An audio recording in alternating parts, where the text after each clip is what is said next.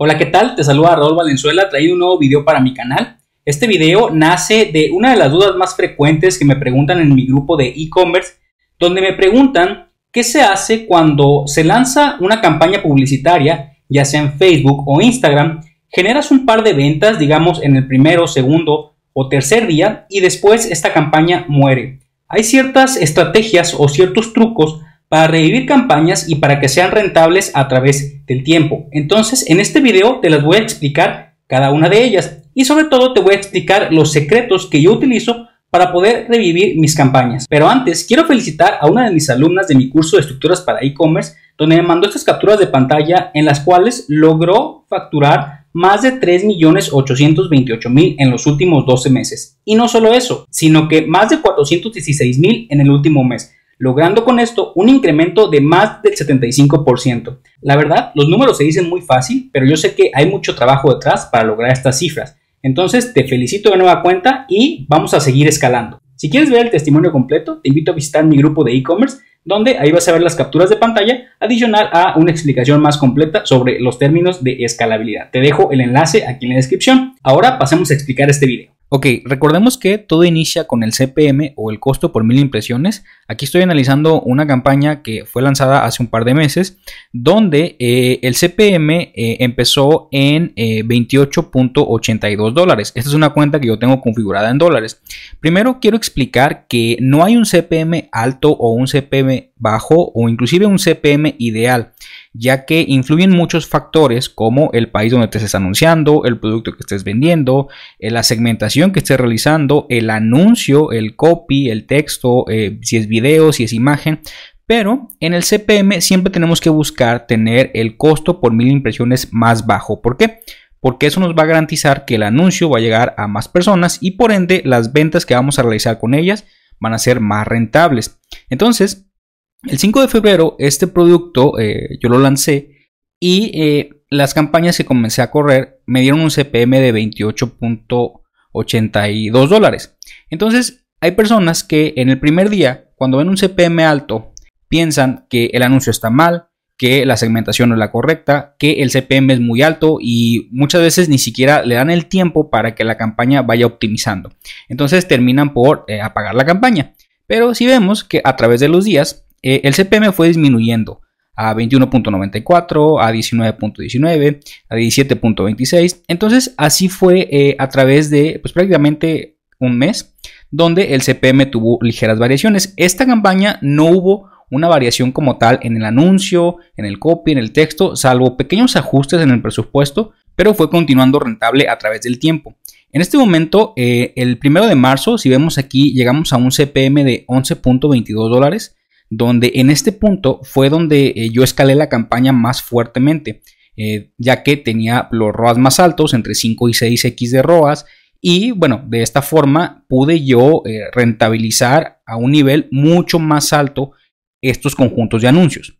Pero después de algunos días, el CPM siguió incrementando poco a poco, paulatinamente, hasta el punto de llegar a el 14 de marzo donde ya el CPM se disparó a 98.18 y después eh, a 108.22 y luego bajó a 58.57, pero no regresó a los niveles que traía desde el principio. Entonces, en este punto, yo, o más bien el sistema, porque lo tengo automatizado, eh, apagó las, los conjuntos de anuncios para que no afectara con mi punto de equilibrio en mi ROAS. Entonces, quiero explicar por qué a veces sucede esto. Y esto sucede porque a Facebook eh, o a la plataforma de anuncios le encanta ver contenido nuevo.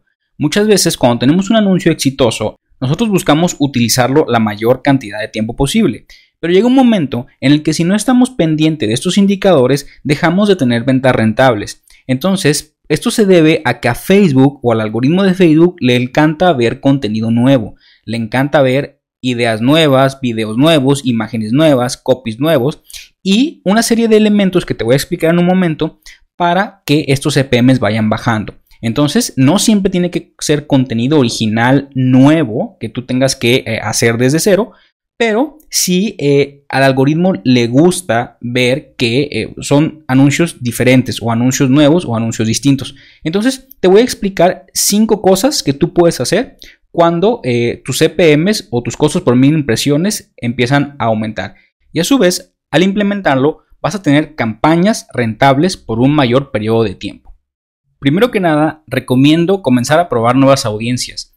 Eh, tan pronto como tú tengas un conjunto de anuncios rentables, debes de comenzar a probar agresivamente nuevos intereses para tener 5, más de 5, idealmente 10 conjuntos de anuncios.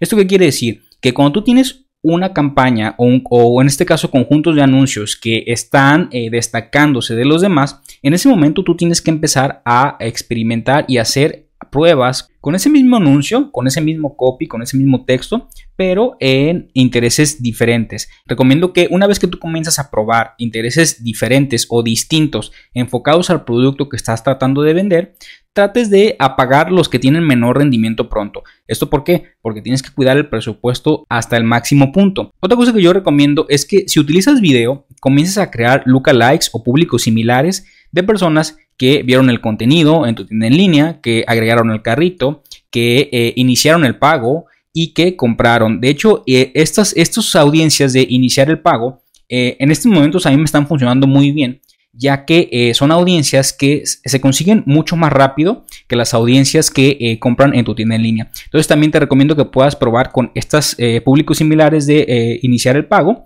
y también si como yo comento, si utilizas video, que hagas un público similar de video viewers o personas que vieron el video que tú estás promocionando al 50%, al 75% y al 95%. Recomiendo que cuando hagas esos públicos similares excluyas a aquellas personas que solo vieron el video al 3%, ya que eh, de esta manera nosotros nos estamos deshaciendo de esas personas que eh, solamente vieron el video por eh, curiosidad o que le dieron a veces clic por accidente y que solamente se quedaron al 3% del video.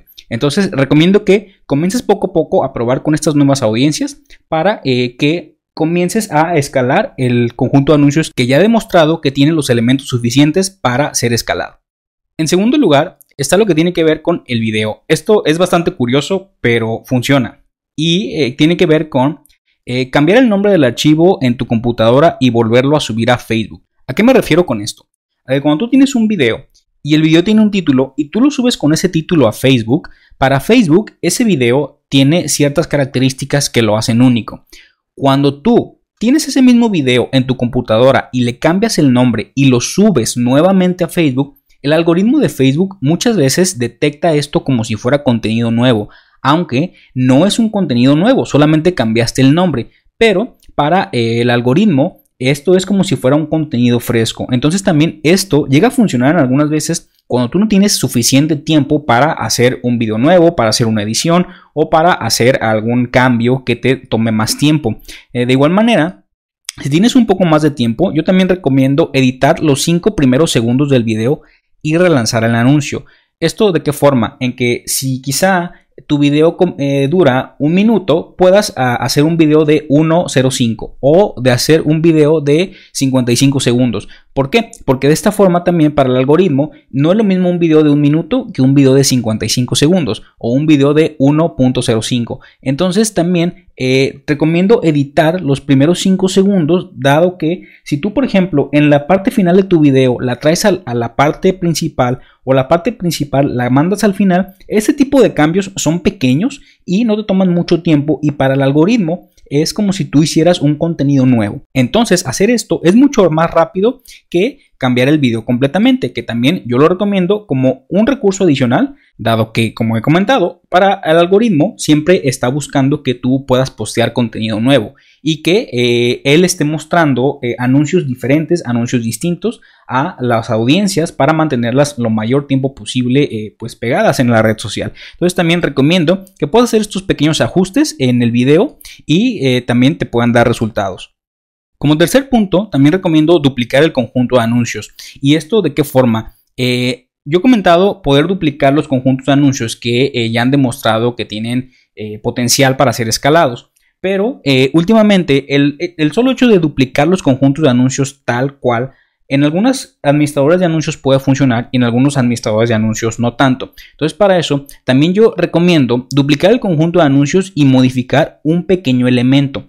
Tiene que ser una modificación pequeña, no tienes que hacer eh, nada descabellado ni mucho menos, pero eso también te puede funcionar dado que eh, pues son eh, pequeños cambios dentro de los conjuntos de anuncios. ¿Cuáles son estos cambios? Por ejemplo, si estás usando la, optimización de la entrega un día después del clic, puedes cambiar el, el conjunto de anuncios a 7 días después del clic. O de igual manera, si estás utilizando la optimización de 7 días después del clic, cuando hagas eh, la duplicación del conjunto de anuncios, cambiarlo a un día después del clic. Entonces, estos son pequeños ajustes que tú haces o pequeños cambios que te pueden funcionar. También que puedas cambiar de presupuesto. Supongamos que eh, tu conjunto de anuncios es de 20 dólares. Cuando lo duplicas, que lo dupliques de 21 dólares o de 22 dólares. Pequeños aumentos o pequeños cambios de presupuestos nada agresivos que también hacen que eh, pueda funcionar el duplicar los conjuntos de anuncios. Y también eh, yo por último recomiendo el revisar expandir intereses.